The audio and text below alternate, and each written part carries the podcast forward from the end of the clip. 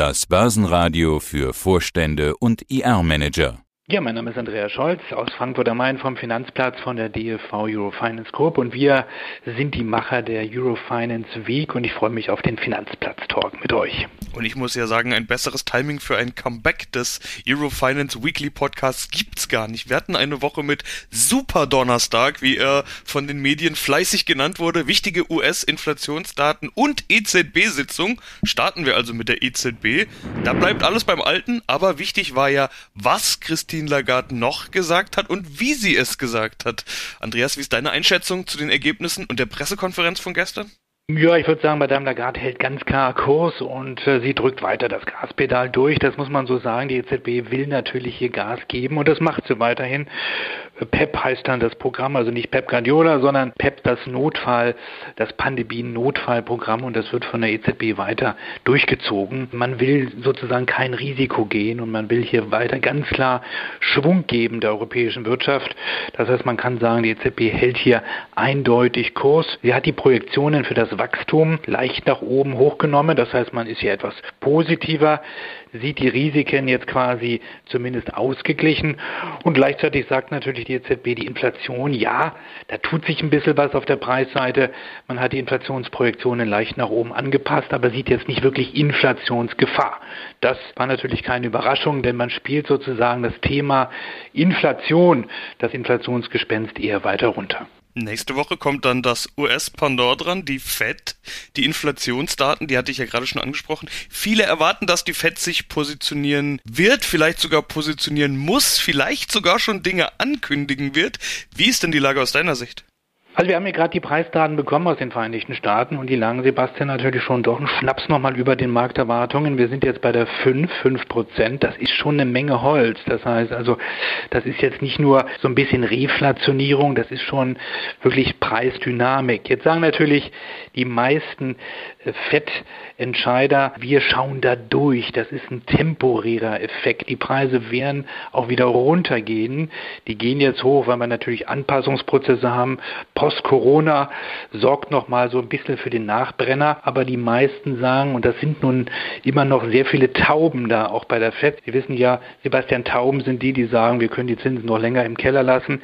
Die Falken in der Geldpolitik sind die, die dann doch so ein bisschen strenger sind und die sagen, wir müssen mal die Flügel anziehen oder die Zügel besser anziehen. Und die Tauben sagen im Moment natürlich, das müssen wir noch nicht als besorgniserregend betrachten. Das heißt, die Inflation kommt wieder zurück, die überschießt jetzt mal temporär. Und das ist auch so ein bisschen die Meinung hier bei uns in der Eurozone, obwohl die Bundesbank natürlich auch schon gewarnt hat. Wir haben ja von der Bundesbank gehört, wir werden auf jeden Fall Preissteigerungen sehen in diesem Jahr in Deutschland bis vier Prozent. Die Zahlen von gestern aus den Vereinigten Staaten, die lagen jetzt bei fünf Prozent. Die Börse hat noch recht cool reagiert und auch die FED tritt noch durch. Die FED kauft ja weiter jeden Monat, muss sagen, jeden Tag Anleihen am Markt. Und das wird sie auch weiter tun. Jetzt ist die große Frage, wer wird als erstes an das Thema Tapering denken? Die Amerikaner oder die EZB? Tapering würde bedeuten bei uns hier in der Eurozone, dass man PEP auslaufen lässt. PEP läuft mindestens noch, Sebastian, bis März nächsten Jahres. PEP hat ein Volumen von 1,85 Billionen Euro. Und ich würde nicht ausschließen, dass man PEP nochmal verlängert. Und solange PEP läuft, gibt es keine Zinsanpassungen. Also erstmal muss sozusagen das Tapering losgehen, das Runterfahren sozusagen von PEP und Co.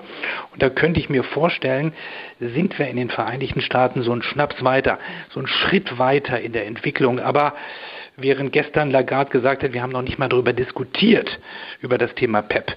Wir haben noch nicht mal darüber diskutiert, ob wir nachdenken, sozusagen, sagen wir mal, in wenigen Wochen, Monaten so ein bisschen mal Richtung runterfahren zu gehen. Das ist gar kein Thema im Moment im Eurotower. Könnte ich mir schon vorstellen, sind die Amerikaner ein bisschen weiter. Aber auch da braucht es noch Quartale, weil der Arbeitsmarkt ist noch zu schleppend. Wir sehen zwar in den Vereinigten Staaten recht gute Arbeitsmarktzahlen, aber die FED will einen starken Arbeitsmarkt, die will einen besseren Arbeitsmarkt und da braucht man noch ein bisschen mehr gutes Zahlenfutter. Man braucht starke Zahlen und zwar noch über mehrere Monate und deswegen kann ich mir vorstellen, wird die FED noch weiter zusehen und wird die FED auch es tolerieren, dass die Preise weiter steigen und dann werden wir die große Diskussion haben, Sebastian, was ist mit dem Inflationsgespenst, wenn es einmal aus der Ketchupflasche raus ist? Ja, und die Inflation, die ist schon da. Also das ist ja gar kein heimlicher Geist mehr, der irgendwo poltert, sondern wir können diese Inflation ja schon sehen. Die Zahlen hatten wir gerade genannt. Die Notenbanken haben sich ja den Weg freigeräumt, dass sie nicht sofort reagieren müssen. Das wurde ja frühzeitig angekündigt, dass sowohl Fed als auch EZB da erstmal, auch wenn die Inflation mal höher ist, argumentieren kann, ja, jetzt war sie so lange niedriger. Ja, Aber eine Frage genau. ist doch, eine Frage ist doch berechtigt. Drohen die Notenbanken zu lange zu warten? Reagieren die vielleicht zu spät? Das ist jetzt die entscheidende Frage. Das heißt, ist man behind the curve, wie man sagt? Das heißt, kommt man quasi zu spät, wenn nämlich dann sozusagen der Geist aus dem Flaschenhals raus ist. Wir haben ja diesen Ketchup-Flaschen-Effekt schon mal diskutiert. Wir hatten das ganz gut eigentlich im Gespür, Sebastian. Das ist jetzt sechs Monate her.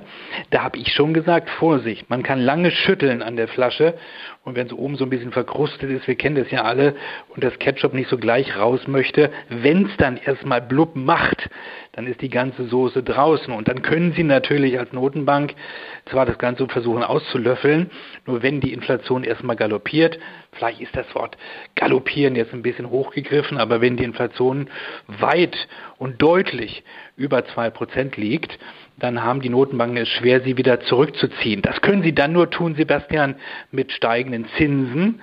Und dann riskieren natürlich Notenbanken sozusagen die Konjunktur wieder abzuwürgen. Und deswegen gibt es Stimmen, die sagen, reagiert früher fahrt früher schon die Wertpapierankaufprogramme zurück.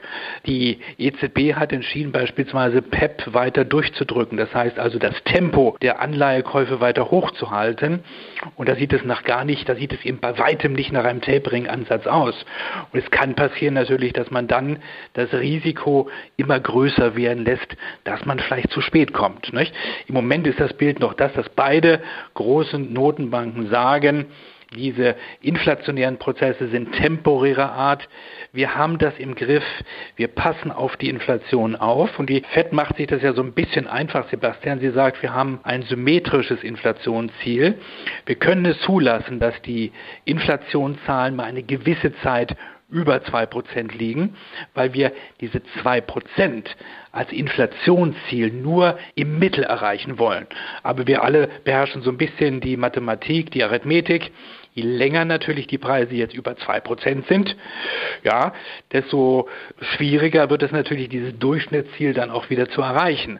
Also mit diesem neuen Ziel verschafft sich eine Notenbank ein bisschen mehr Spielraum, ein bisschen mehr Zeit, aber es ist natürlich eine Wette auf Zeit und sie könnte gefährlich werden. Und dann haben wir ja noch ein weiteres Notenbank-Thema, über das wir schon ein paar Mal gesprochen haben, auch schon frühzeitig, das sich ja immer mehr manifestiert, würde ich mal sagen. Es geht um digitales Zentralbankgeld. Kryptowährungen sind nach wie vor ein Thema, über das wirklich überall diskutiert wird, aber auch der digitale Euro, der digitale Dollar oder äh, wie die Währungen sonst so heißen, alle Notenbanken dieser Welt spielen das zumindest in Gedanken ja schon mal durch. Wie ist da eigentlich der Stand der Dinge? Digitales Zentralbankgeld, was gibt's da Neues? Ja, gutes Thema, weil wir warten natürlich hier mit einer gewissen Spannung, ich will es jetzt nicht übertreiben, aber schon mit einem gewissen Interesse auf Neuigkeiten aus dem Eurotower in Frankfurt.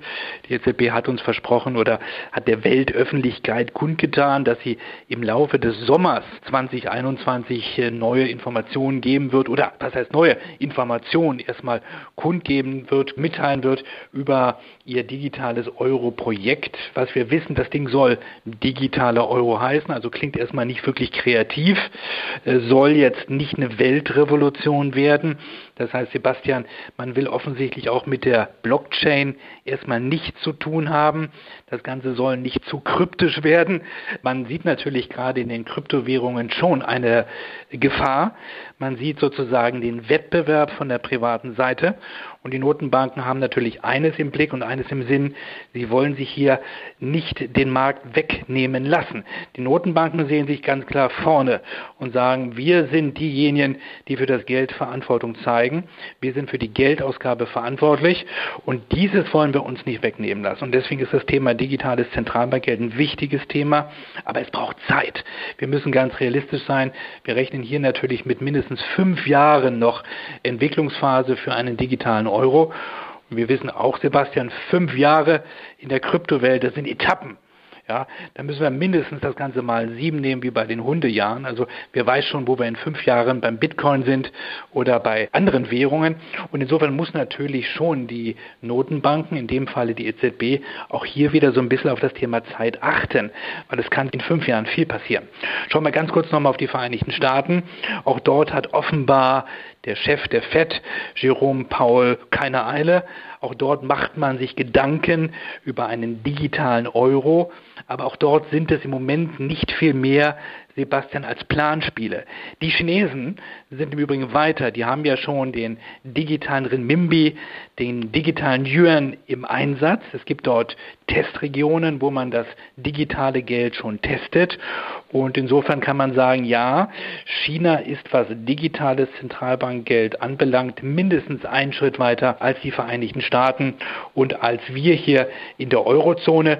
Aber für alle großen Notenbanken der Welt gilt ein Motto. Wir dürfen uns hier nicht die Butter vom Brot nehmen lassen. Wir müssen aufpassen, dass die Kryptozene nicht das gesamte System umwälzt. Andreas, soweit. Vielen Dank für diesen Überblick. Besten Dank. Liebe Grüße aus Frankfurt. Tschüss. Wir machen Börse hörbar und verständlich.